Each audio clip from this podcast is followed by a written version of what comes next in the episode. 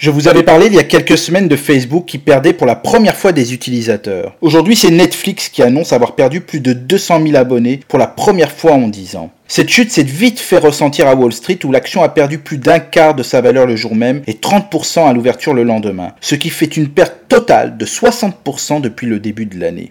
Au-delà de la concurrence de plus en plus importante avec Amazon, qui a acquis des droits sportifs et qui produit de très bons films, séries et divertissements, Disney Plus avec son catalogue inégalable, ou Apple qui a décroché le premier Oscar du meilleur film sorti sur une plateforme, Netflix avait jusqu'à présent donné l'impression de continuer sa progression de façon insolente sans se soucier de ses concurrents. Ces 200 000 abonnés perdus démontrent en fait que la politique tarifaire de Netflix est peut-être devenue caduque. Le service anticipe même de perdre jusqu'à 2 millions d'abonnés au prochain trimestre. Pour contrer ce phénomène et garder ses revenus, Netflix entend faire des changements drastiques de politique. Il faut comprendre que Netflix a bien étudié les raisons de sa perte d'abonnés. Le service précise avoir perdu 600 000 abonnés aux États-Unis et au Canada, principalement en raison de l'augmentation du prix qui est conforme à leurs attentes. Au mois de janvier, Netflix a annoncé une augmentation du tarif en Amérique du Nord faisant culminer son forfait le plus cher à 20 dollars par mois au lieu de 17. Les augmentations de tarifs vont également bientôt arriver en France et en Europe. Un autre point qui conforte l'idée d'une baisse durable, en plus des abonnés qui se sont inscrits pendant le confinement, ou les 700 000 abonnés en Russie, pays où Netflix a cessé de travailler, ce qui a été constaté donc par Netflix est qu'ils ne pourront plus augmenter leur masse d'abonnés dans certaines régions à cause du partage de comptes entre utilisateurs. La firme indique que plus de 100 millions de foyers utiliseraient son service sans le payer grâce au partage de comptes, en plus des 222 millions d'abonnés officiels, donc un manque à gagner conséquent.